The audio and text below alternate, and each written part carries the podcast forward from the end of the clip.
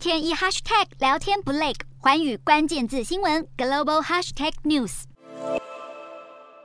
随着乌俄战争爆发，以及中国针对台湾海峡展开大规模军演。美中两大经济体紧张关系不断升温，但就在这个时候，美国财政部公布六月国际资本报告显示，中国持续减持美国国债。今年以来，世界各国大幅抛售美债，是基于美国联准会激进升息，导致美债价格大跌，收益率大涨。不过，专家分析指出，这看起来更可能是中国外汇干预的作用，以在美元走强环境下保持人民币对美元汇率稳定。而随着俄罗斯入侵乌克兰和美国扣押俄罗斯外汇储备后，地缘政治势力范围扩大，中国持有的美国国债恐怕会进一步下降。随着美中贸易战持续，德国智库经济研究院报告指出，如果西方国家与中国经济双边脱钩，恐怕导致中国 GDP 大减百分之二点二七，远高于德国的百分之零点七六、欧盟的百分之零点四九以及美国的百分之零点四八。也就是说，中国会成为最大输家。不过，没有人想看到全球两大经济体经济脱钩，因为将对全球经济产生巨大冲击。